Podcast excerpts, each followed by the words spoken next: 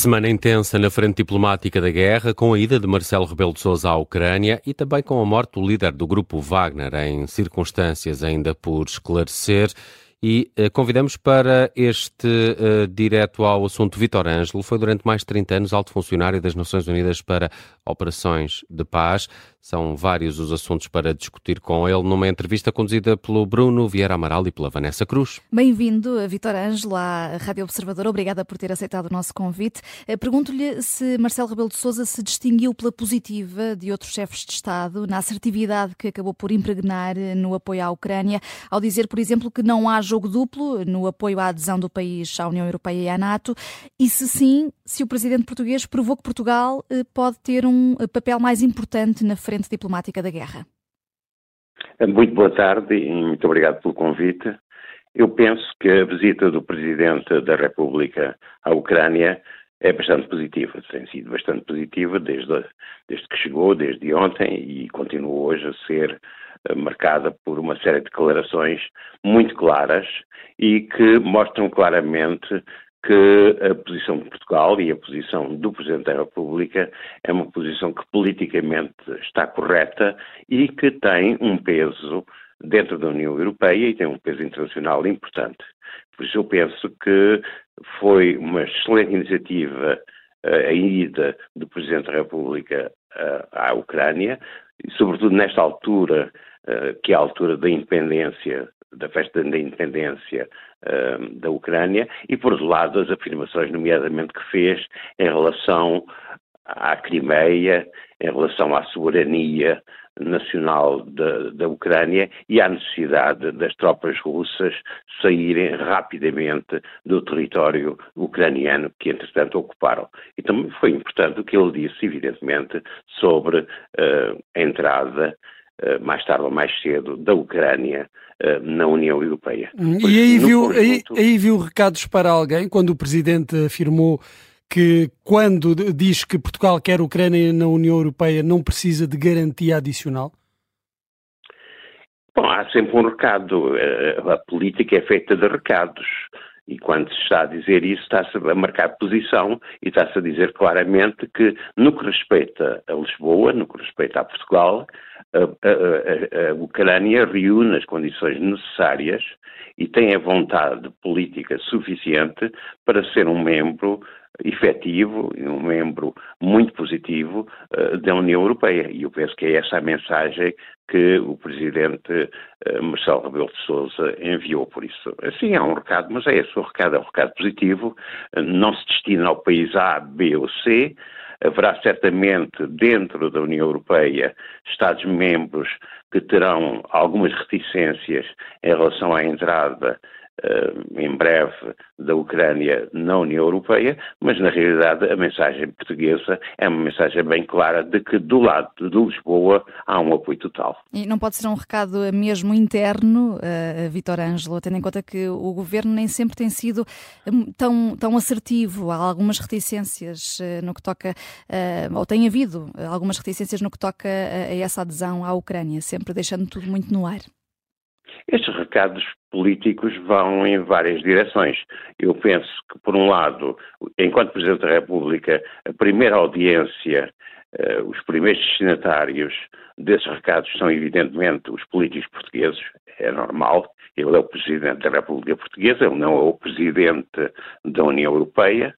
por isso é normal que uh, os primeiros destinatários sejam os políticos nacionais, mas também são os políticos dos outros membros, dos outros Estados-membros da, da, União Europeia. Por isso eu penso que é um recado que tem várias direções e que é muito claro. É evidente que uh, o Presidente da República de Portugal não tem o poder executivo eh, que outros presidentes e que outros chefes de governo têm ao nível da União Europeia, mas é evidente também que, simbolicamente, uma posição desse tipo é uma posição que pesa e é uma posição que certamente eh, será tida em consideração por uh, vários atores nacionais e dentro do quadro europeu. Hum. Vitor Ângelo, pela sua experiência de mais de 30 anos na ONU, como é que a morte de Prigogine estará a ser gerida pela organização? Isto até perspectivando o futuro do Grupo Wagner, que tem presença em vários países, sobretudo africanos,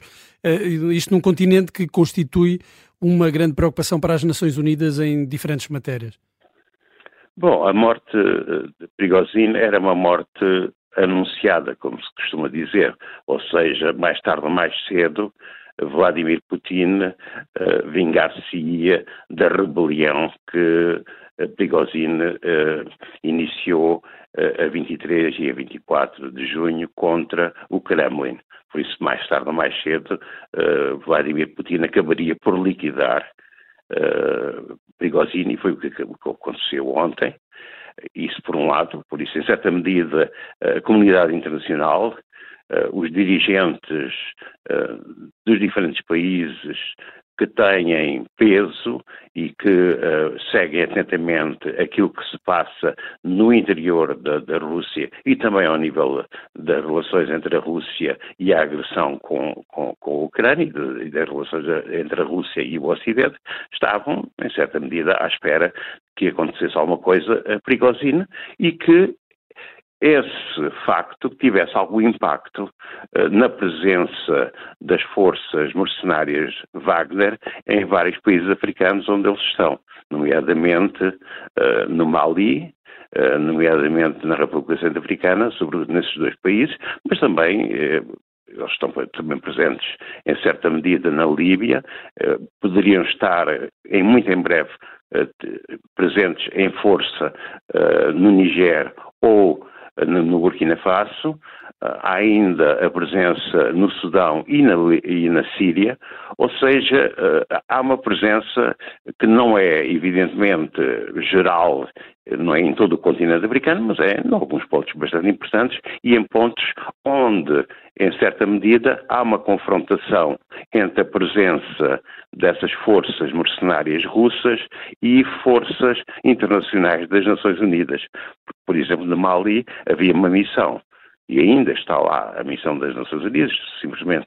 eh, o governo do Mali decidiu que essa missão eh, deve sair daqui até ao final do ano e a ideia, a intenção do governo do Mali era substituir eh, essa missão das Nações Unidas por tropas e por mercenários de Wagner. Agora, com o desaparecimento uh, do líder carismático, porque na realidade a palavra carismática tem que ser dita. Uh, Prigozhin era um líder carismático das forças Wagner. Com esse, com esse desaparecimento, é evidente que isto causa alguma perturbação, causará certamente alguma confusão aos líderes africanos, mas eles vão, sobretudo, continuar a contar com o apoio uh, do Kremlin, com o apoio de Vladimir Putin e não havendo um líder Uh, neste momento, uh, no que diz respeito a Wagner, uh, o Kremlin provavelmente vai criar uma outra liderança e a presença paralela, mercenária dos russos nesses países onde já estão os mercenários de Wagner vai continuar, penso eu. Hum. Eh, o secretário-geral das Nações Unidas, António Guterres, eh, falou publicamente hoje, mas não abordou diretamente essa questão, eh, mostrou-se apenas profundamente preocupado com as atuais tensões, isto no geral, e defendeu uma transformação do Conselho de Segurança da ONU num órgão mais inclusivo, eficaz e com capacidade para garantir a paz e a segurança. Com a Rússia fazendo parte do Conselho de Segurança, Vitor Ângelo, isso será impossível? Para já é bastante difícil. Eu próprio estive durante muitos anos eh, num processo eh, de transformação e de modernização, digamos assim, da composição do Conselho de Segurança. Esse processo iniciou-se depois do desaparecimento da União Soviética e quando as relações e a cena internacional se alterou uh, por causa da, da, União Soviética ter desaparecido, digamos assim, da cena internacional, e nós pensámos, sobretudo nos anos 90 e no começo dos anos 2000, que seria possível fazer uma alteração importante ao nível do Conselho de Segurança e tornar o Conselho de Segurança um Conselho de Segurança mais próximo da realidade de hoje e não um Conselho de Segurança que reflete, na realidade, aquilo que acontecia que, que existia em 1945, mas a verdade é que, apesar de haver muitos projetos e apesar de haver muitas propostas, a, a reforma da composição do Conselho de Segurança não está por breve. Tem havido nos últimos tempos algumas discussões, nomeadamente animadas pelos japoneses. Os japoneses são, entre os diferentes membros das Nações Unidas, provavelmente o governo que mais luta pela transformação do Conselho de Segurança num Conselho de Segurança mais atual, mais realista, que tenha mais em conta o mundo de hoje, mas a verdade é que, apesar de várias propostas, e algumas delas até bastante interessantes, no sentido do alargamento do conceito de segurança, mas sem alterar muito durante a primeira fase desse alargamento o direito de veto, a verdade é que essas propostas, vindas do Japão, vindas de, de, outros, de outros, países, não têm uh, tido qualquer tipo de eco ao nível dos membros permanentes, sejam eles a Rússia, a França, a Grã-Bretanha, o Reino Unido e os próprios Estados Unidos, para já não falar, evidentemente, da China. Ou seja, a reforma do Conselho de Segurança, e resumindo, é fundamental, é absolutamente essencial para refletir o mundo de hoje, mas não parece, neste momento, que esteja dentro das possibilidades. No entanto, é importante que o secretário-geral das Nações Unidas, que é António Guterres, fale constantemente sobre essa necessidade, porque nós precisamos de uma organização que possa funcionar tendo em conta as novas relações de força que existem ao nível internacional. Uhum. Outra figura que está a marcar este dia é Donald Trump, não por causa da guerra, mas porque se deverá entregar às autoridades esta tarde, acusado de conspirar para tentar reverter os resultados eleitorais das presidenciais de 2020. É a quarta investigação judicial que enfrenta, deverá mesmo ir a julgamento e mesmo assim isto poderá não travar as aspirações à Casa Branca do histórico que conhecemos de Trump, até por muitas críticas que sempre fez às Nações Unidas, uh, receia um eventual regresso de Trump à presidência dos Estados Unidos? Eu penso que sim, penso que é de recear que Donald Trump volte a ser o presidente dos Estados Unidos.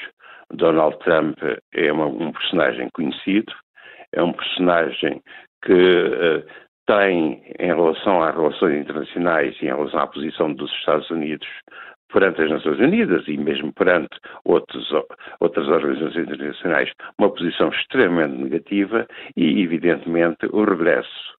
à Casa Branca uh, de Donald Trump seria, uh, em grande medida, um retrocesso muito importante e poria em causa uh, o papel das Nações Unidas, poria em causa uh, algumas das normas mais importantes que existem ao nível internacional, porque na realidade ele não acredita nem no multilateralismo, nem na, na própria uh, função das Nações Unidas. Aliás, um, um, dos grandes problemas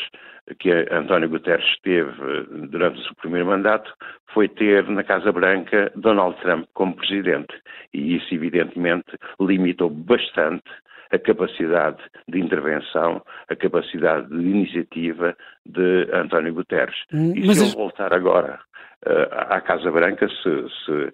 nas eleições de final do próximo ano Donald Trump voltar a ganhar, e se em 2025 ele voltar à Casa Branca, nós vamos ter certamente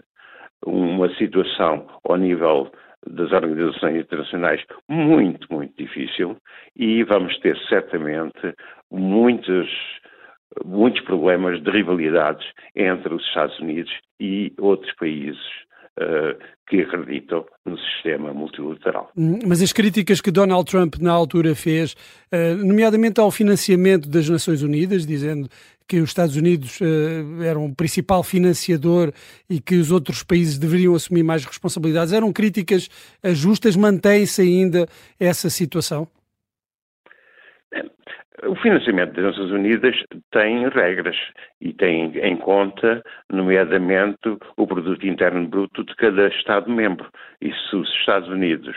pagam mais do que outros Estados-membros é porque têm um PIB, têm um produto interno bruto muito superior ao dos outros países. É evidente que os Estados Unidos não vai uh, ter uma contribuição para as Nações Unidas semelhante, por exemplo, à de São Tomé e Príncipe.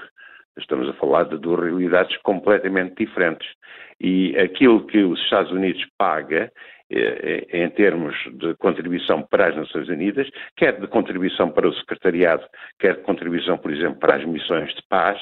eh, está dentro das regras que foram definidas há bastantes anos, eh, não, é, não são uma surpresa e estão praticamente aceites, são regras que estão praticamente aceites por todos os outros Estados-membros o que se tem visto, aliás, é que países como, por exemplo, a, China, cujo PIB tem aumentado bastante, também têm visto a sua contribuição para as Nações Unidas aumentar uh, de maneira correspondente. Ou seja, eh, a desculpa de que os Estados Unidos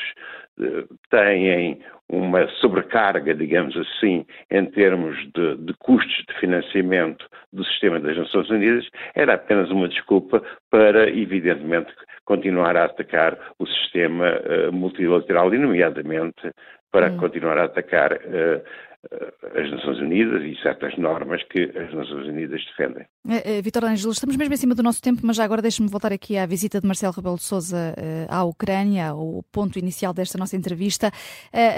Tendo em conta este estilo de Marcelo Rebelo de Sousa e, como também disse aqui, o peso importante que ganha esta visita, poderíamos vislumbrar, ver o Presidente da República eventualmente intermediar negociações de paz? Penso que não. Penso que não há hipótese nenhuma de ver o presidente eh, português ser um mediador. O, eh, o presidente português eh, disse coisas importantes, aquilo, a visita foi uma visita importante também, mas uh, o, o, Presidente da República, na cena internacional, não tem um peso suficiente para ser um mediador uh, no que diz respeito a um conflito da gravidade como é este que foi provocado pela Rússia. Uhum. Por isso eu não vejo nenhuma hipótese do uhum. presidente Marcelo Rebelo de Sousa poder vir a ser um intermediário ou um mediador uh, neste conflito criado por Vladimir Putin. Obrigada, Vitor Ângelo, por ter eh, estado aqui direto ao assunto. Vitor Ângelo eh, esteve mais de 30 anos nas Nações Unidas, foi alto funcionário da ONU para as operações de paz. Obrigada. Obrigado.